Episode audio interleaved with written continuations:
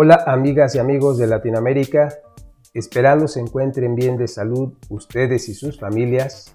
Me presento, soy el doctor Alejandro Olmos López, neurólogo pediatra, egresado del Hospital Infantil de México Federico Gómez, con posgrado en electroencefalografía clínica en pediatría en la misma institución.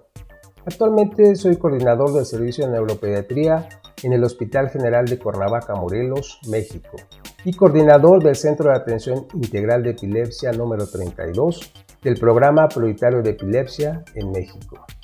El día de hoy hablaremos de la lipofuscinosis neuronal ceroide o ceroidea tipo 2, por sus siglas en inglés CNL2, también conocida como enfermedad de Batten o como lipofuscinosis neuronal ceroide infantil tardía. Tiene un patrón de herencia autosómico recesiva y forma parte de un grupo de alteraciones heterogéneas por depósito lisosomal. Es causada por mutaciones en el gen TTP1, provocando deficiencia de la enzima tripeptidil peptidasa 1. Inicia en la infancia alrededor de los 2 a 4 años. Clínicamente se manifiesta por retraso en el desarrollo del lenguaje, crisis epilépticas fármaco-resistentes o incluso encefalopatías epilépticas, ataxia y o movimientos anormales, seguido de la pérdida de la agudeza visual progresiva, deterioro cognitivo y motor, con muerte en etapas tempranas de la infancia. El diagnóstico oportuno de la enfermedad es de suma importancia para establecer un plan terapéutico temprano y mejorar la calidad de vida de los pacientes. Para esto, existen estudios que apoyan el diagnóstico. Para lograr un diagnóstico oportuno, existen signos clínicos, signos electrofisiológicos y signos de imagen cerebral que pueden orientar a la sospecha de lipofuscinosis neuronal ceroide tipo 2.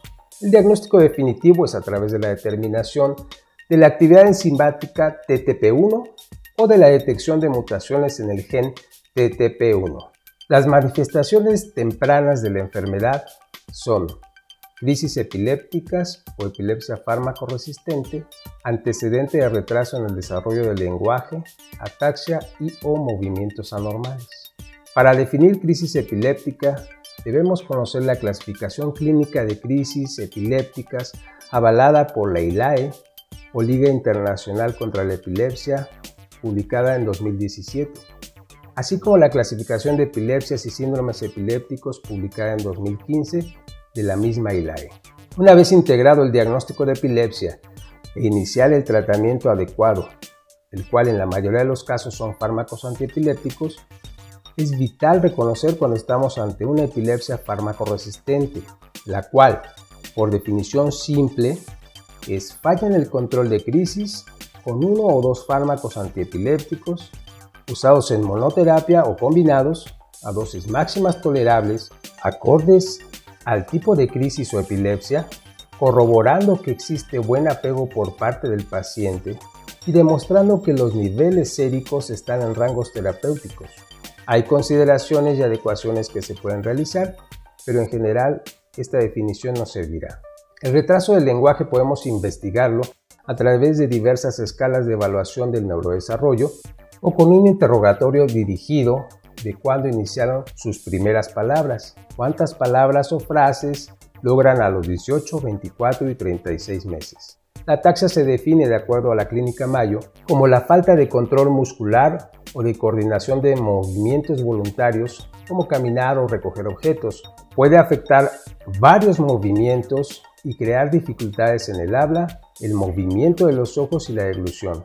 Por esto es importante una adecuada exploración física. Los estudios de rutina en un paciente con epilepsia y alteraciones del lenguaje abarcan electroencefalograma y resonancia magnética. Sin embargo, el electroencefalograma en la lipofuscinosis neuronal ceroide tipo 2 debe ser realizado con una modificación técnica, la fotoestimulación o estímulo fótico de baja frecuencia, esto es 1 a 2 Hz. El estímulo fótico provoca o desencadena paroxismos de puntas o espigas en regiones o cuadrantes posteriores, presentándose en un porcentaje entre el 40 a 90%. Si bien no son patognomónicos, cuando están presentes en conjunto con las manifestaciones clínicas, apoyan la presencia de la enfermedad, aclarando que la ausencia de dichos paroxismos no descartan la presencia de CNL2.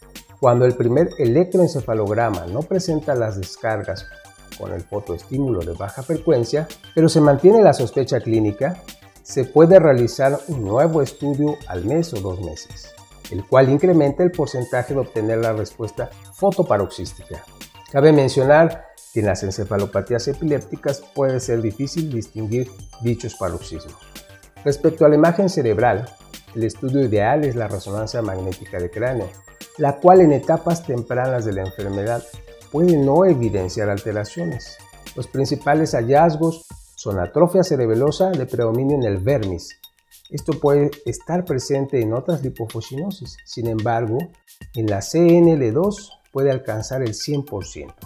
Otro signo es la presencia de cambios en la sustancia blanca periventricular en regiones posteriores, la cual puede observarse en un porcentaje cercano al 80%. La atrofia cortical o de la corteza cerebral es el tercer signo que apoya el diagnóstico, manifestado por aumento del espacio subaracnoideo y adelgazamiento de la sustancia gris.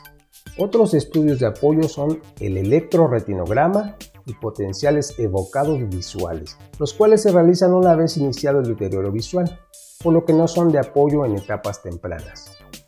Como resumen, la CNL2 es una enfermedad por depósito lisosomal autosómico recesiva manifestada por retraso en el desarrollo del lenguaje, crisis epilépticas, ataxia, pérdida visual cognitiva y motora progresivas.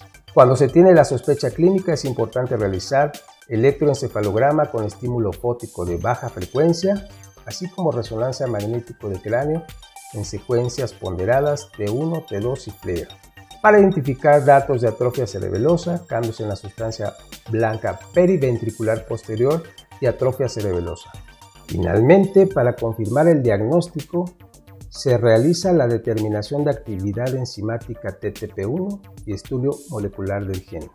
Como conclusión, les quiero comentar que para realizar el diagnóstico oportuno e iniciar un tratamiento que mejore la calidad de vida de los pacientes con CNL2, es necesario conocer los datos clínicos tempranos y solicitar estudios de apoyo como son electroencefalograma con fotoestímulo de baja frecuencia y resonancia magnética de cráneo. Bien, les agradezco su atención, espero que esta información sea de gran utilidad para su práctica clínica. Muchas gracias.